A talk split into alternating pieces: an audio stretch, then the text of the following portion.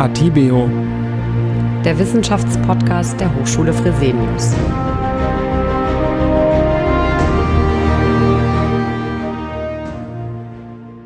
Herzlich willkommen, liebe Zuhörerinnen und Zuhörer, zu der in diesem Jahr letzten Podcast-Folge. Weihnachten steht vor der Tür und in diesem Jahr, das Jahr des Coronavirus, wird das Fest ganz anders als die Jahre zuvor. Können, wollen oder dürfen wir uns mit unserer Familie treffen und gemeinsam feiern? Lieber mit oder lieber ohne Oma und Opa? Und wenn ja, unter welchen Bedingungen? Damit beschäftigen sich gerade viele Menschen intensiv. Beschenken werden wir uns in diesem Jahr aber trotzdem. Aber wie ist unser Weihnachtskonsumverhalten in diesem Jahr? Steht er ganz unter dem Corona-Stern? Legen wir in unsicheren Zeiten nicht lieber etwas Geld beiseite? Oder wollen wir uns gerade jetzt etwas gönnen? Und wie verhält sich die Werbeindustrie? Fragen, die uns unser heutiger Gast, Professor Dr. Jost van Treek, beantwortet. Er ist Wirtschaftspsychologe und Konsumenten- und Werbeforscher an der Hochschule Fresenius in Hamburg. Herzlich willkommen, lieber Herr van Treek. Vielen Dank für die Einladung. Zu Beginn unseres Podcasts haben wir ja immer die Rubrik Forscher gefragt. Ich stelle drei Fragen und bitte um drei möglichst kurze Antworten.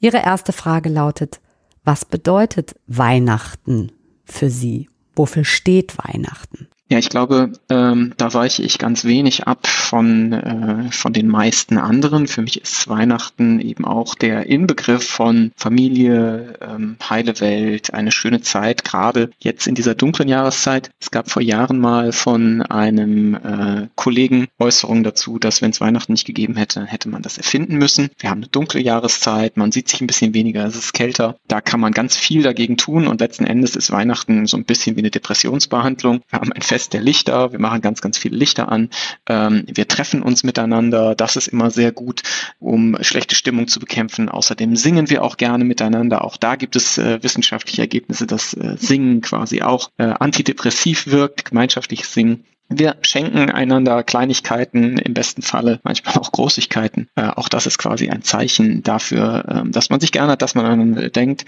Also eigentlich ganz positive Signale. All das vereint Weihnachten auch für mich.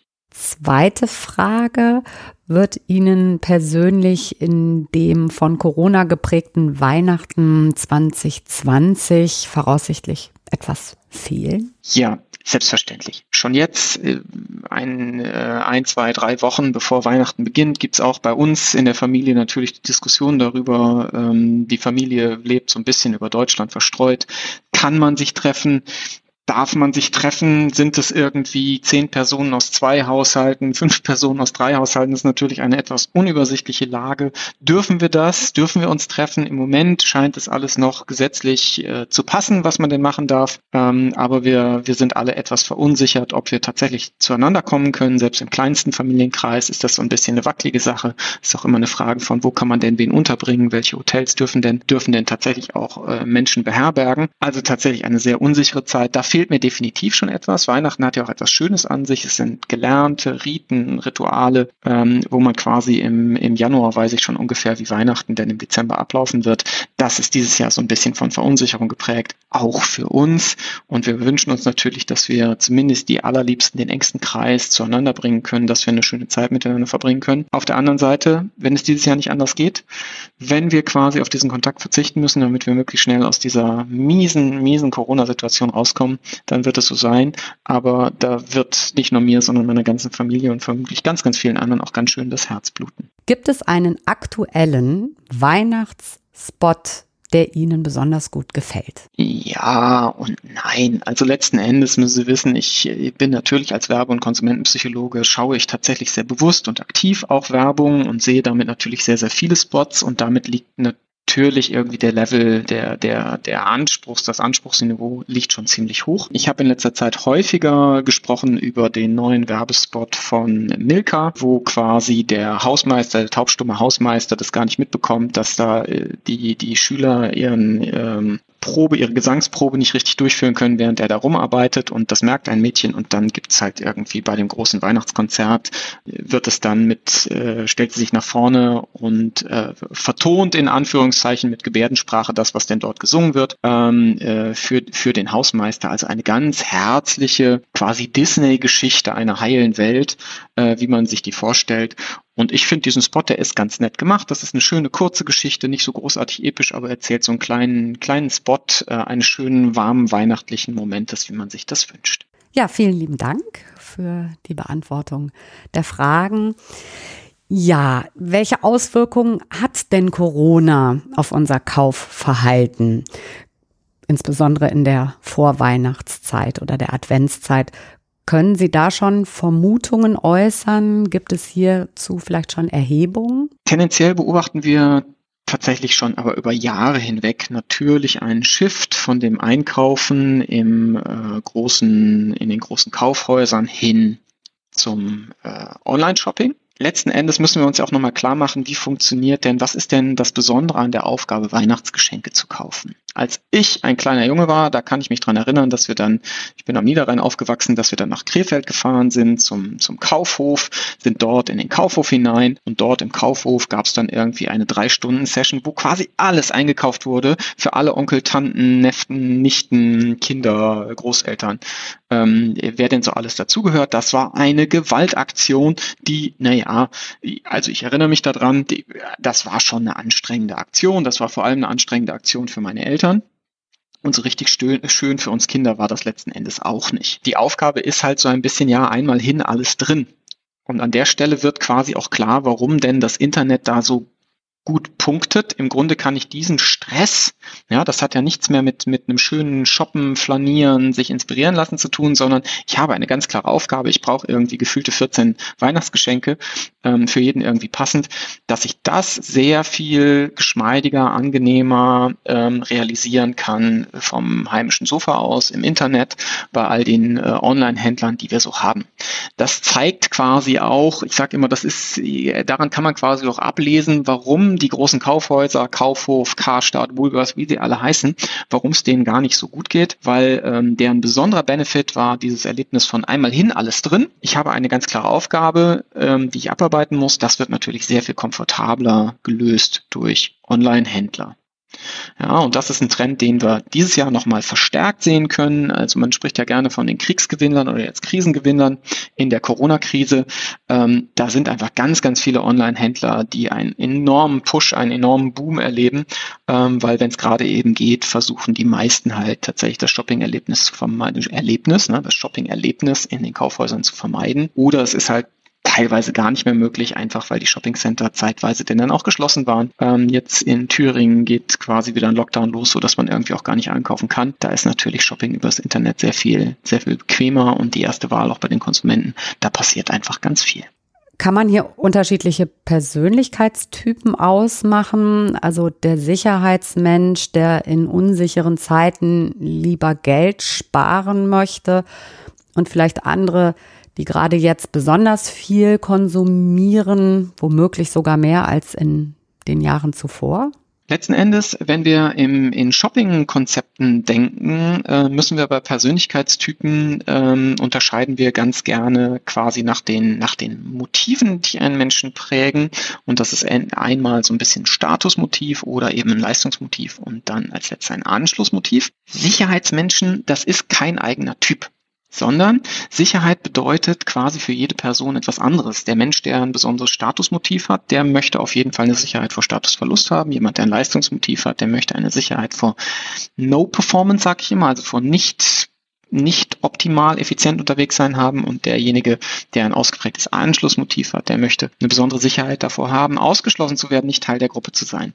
Deshalb gibt es den Sicherheitsmenschen, der in unsicheren Zeiten lieber Geld spart. Das wäre quasi so eine Leistungsperson, die sagt, naja, ich gucke irgendwie nach vorne und muss das irgendwie auch da alles optimieren. Letzten Endes ist es, äh, würde ich im Moment in der breiten Endkonsumentenwelt keine ganz harten Shifts erkennen wollen. Da liegen mir jetzt aber auch keine besonderen Erkenntnisse zu, äh, zuvor. Das bedeutet, wir können da schon noch unterscheiden, äh, so wie in allen anderen Jahren auch, dass wir halt eine Person haben, die gerne irgendwie Geschenke kauft, um nochmal zu zeigen, was er denn für, ganz, für ein ganz besonderer Typ ist. Jemand, der irgendwie immer effizienzbedacht ist. Und dann andere, die letzten Endes gerne Wärme, Nähe, Verbundenheit schenken gerade in der Advents- und ähm, Zeit und zu Weihnachten leben wir ja unsere Sehnsucht nach einer schönen, heilen Welt aus. Ähm, das war auch schon vor Corona so. Ähm, wollen Konsumenten in diesem Jahr nicht vielleicht mal einen ganz kurzen Moment Corona vergessen und eine kleine Verschnaufspause einlegen? Genau. Diese, diese Idee teile ich auch. Das ist eine Frage, die häufig vorkommt ähm, in letzter Zeit. Wie müssen Marketer, wie müssen Anbieter, Marketingfirmen, Abteilungen jetzt auf diese Corona-Krise reagieren? Braucht es einen ganz konsequenten Corona-Bezug? Muss ich unbedingt helfen als Unternehmen? Wie muss ich mich da positionieren? Ich wäre beim Thema Weihnachten ähm, eher, äh, liegt meine Vermutung, das müssen wir uns nach Weihnachten mal anschauen, wie es tatsächlich passiert ist. Meine Vermutung liegt einfach nahe, dass das, dass wir da in der Werbung sind wir ja sowieso in einem Bereich, wo der Konsument eine heile Welt, eine verzerrte, positiv verzerrte Welt erwartet. Ähm, und an der Stelle müssen wir gar keinen, gar keinen drastischen Corona-Bezug hinbekommen, sondern im Grunde kann und meiner Meinung nach sollte ich tatsächlich auch so eine verklärte Disney-Welt präsentieren, in der alles fein ist. Das wäre etwas anderes, wenn Corona äh, ein so schlimmes ist. Ja, wir haben eine ganz schreckliche Zeit im Moment mit ganz schlimmen Einschränkungen, aber es ist ein absehbares Phänomen. Ja, irgendwann spätestens im Sommer 2021, die Impfungen, die, die etablieren sich jetzt gerade ganz langsam, ist das Thema durch. Das heißt, ähm, es ist okay, jetzt einfach zu sagen, wir blenden das für Weihnachten mal einfach aus. Es wird nicht sein, was uns für ewig begleiten wird. Deshalb ist das okay, da in diese heile Welt zu flüchten und ein bisschen in, in, äh, in der schönen, heilen Disney-Welt in der Werbepause zu verweilen. Wie reagieren Werbeabteilungen von Unternehmen auf Corona? Gehen Sie in Ihrer Weihnachtswerbung darauf ein oder eher nicht? Ja, ich hatte es gerade schon beschrieben. Ey, tatsächlich, ich bin gefühlt schon sechs, sieben, acht, zwölf Mal danach gefragt worden, wie sollen wir denn reagieren? Wie können wir denn reagieren? Ist das die richtige Reaktion? Auch schon von anderen Medien aus der Werbefachwelt befragt worden, wie man denn da reagieren soll. Hand aufs Herz, ich schaue auch nur in die Glaskugel und versuche vage Referenzen zu ziehen zu dem Wissen, was wir denn bisher äh, was wir denn so wissen. Leider ist die Corona-Situation eine, die man kaum vergleichen kann. Ja, wir haben keine echte Referenz. Wir können immer nur hinterher sagen, naja, jetzt wissen wir ungefähr, wie es gelaufen ist. Deshalb auch ich schaue nur in die Glaskugel und habe da Vermutungen. Ähm, Werbeabteilungen sind tatsächlich verunsichert. Kann man nicht anders sagen. Ja, die angeln, äh, die angeln jetzt quasi nach jeder neuen Erkenntnis, die ihnen ein bisschen Sicherheit gibt. Da sind Werbeabteilungen nicht anders als äh, Sie und ich ähm, auf der Straße, die eben genauso unsicher sind, wie man denn am besten reagieren sollte. Meine Empfehlung ist, ähm, ein Corona-Bezug ist okay, ja, aber der muss eben auch nicht sein. Ich darf auch in diese heile Welt flüchten das ist im Kontext von Werbung, in der wir die heile Welt erwarten, vollkommen okay für dieses Jahr 2020 zu Weihnachten. Gibt es hierzu Beispiele?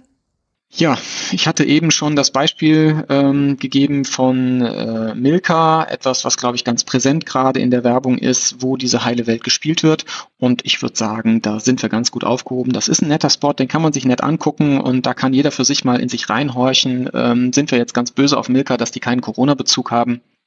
Ich, wenn ich in mich hineinhorche, denke, nein, das ist eine schöne Geschichte, genauso wie ich sie irgendwo bei, bei Amazon Prime, Netflix oder sonst irgendwo in den ARD-Mediatheken, äh, wenn ich mir irgendein schönes Märchen abrufe, dann äh, vermisse ich da überhaupt keinen, keinen Bezug zur wirklich äh, zur harten Realität, wie sie denn draußen stattfindet. Kürzlich war der Black Friday. In den Innenstädten hat dies vielerorts zu einem Andrang vor Geschäften geführt. Manch einer wird sich sicherlich gefragt haben, muss das sein? Hätte man in diesem Jahr nicht verzichten können? Ja, eine schöne Frage. Ich würde sagen, das ist quasi eine Frage, die ich jetzt an mich persönlich gerichtet sehe und nicht so an, an den Wissenschaftler, den Werbekonsumentenwissenschaftler.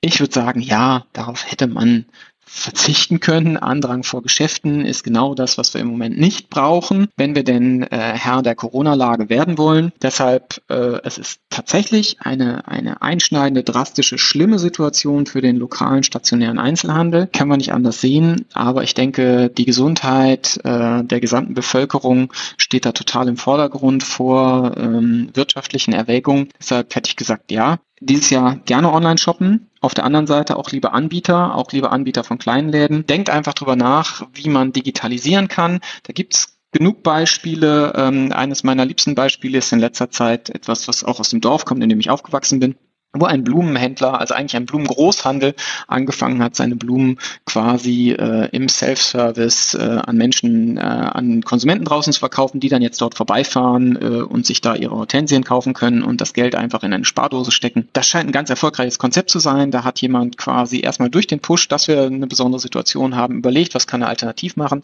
und dann verändert sich so ein Geschäftsmodell. Ich glaube, da so schlimm die Corona-Krise an vielen Stellen eingeschlagen hat, hat sie auch an, an vielen anderen Stellen dazu geführt, dass Menschen tatsächlich ihr Geschäftskonzept ganz positiv verändert haben äh, und neue Wege gegangen sind, auf die man vorher nicht gekommen wäre, die jetzt einfach auch ein tolles Konzept für die Zukunft sind. Ja, vielen lieben Dank, Herr van Treek, für diese Einblicke. Am Ende unseres Podcasts haben wir immer das sogenannte 30 Sekunden Plädoyer, in dem unsere Experten die Möglichkeit haben, in 30 Sekunden auf eine Frage zu antworten.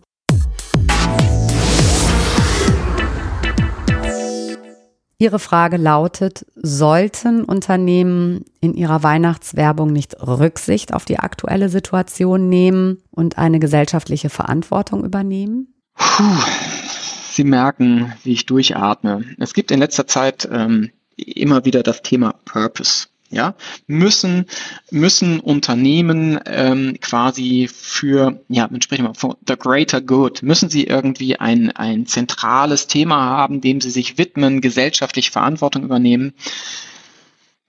Ich sage ja und nein. Also gesellschaftliche Verantwortung übernehmen ist immer gut und gesellschaftliche Verantwortung als Unternehmen zu übernehmen, äh, einen Purpose für sich zu finden. Warum tut man denn das alles? Welchem größeren, welcher größeren Ziel ähm, möchte man sich denn unterwerfen? Dann ist es heute, Stand heute 2020, vor allem ein Thema, was ein Unternehmen stärkt als Arbeitgebermarke. Ja, das ist ein Thema, dass, dass Mitarbeiter darüber nachdenken, wo möchte ich denn arbeiten? Ist es tatsächlich ein Ziel, an das ich auch glauben kann? Auf der anderen Seite, die Konsumenten, wir als Konsumenten ähm, erwarten letzten Endes von Wirtschaftsunternehmen nicht in der letzten Konsequenz the greater good, dass da jemand für das größere Gut arbeitet. Ähm, wir wissen, dass es Wirtschaftsunternehmen sind, die Gewinne erwirtschaften müssen und das in absolutem Vordergrund steht. Und wir strafen quasi Unternehmen auch nicht auf Her aufs Härteste ab, wenn sie das nicht tun.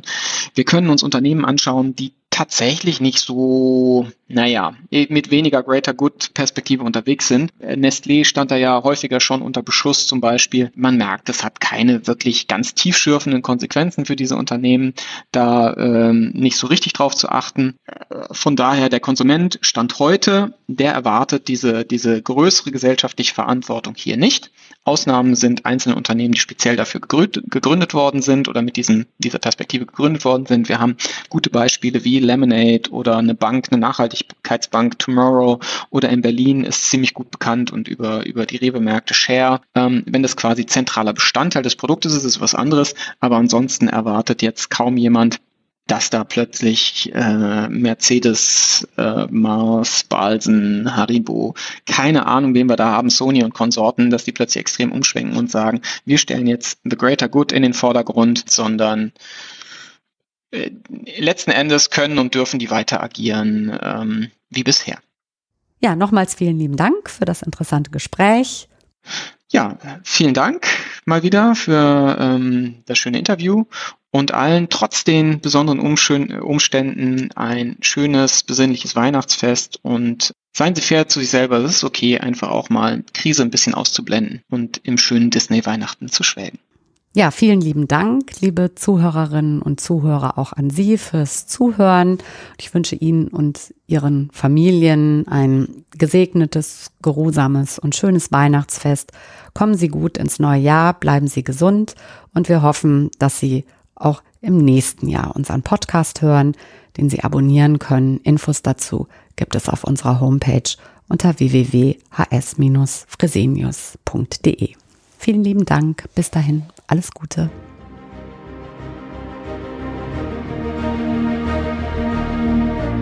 Atibeo. Der Wissenschaftspodcast der Hochschule Fresenius.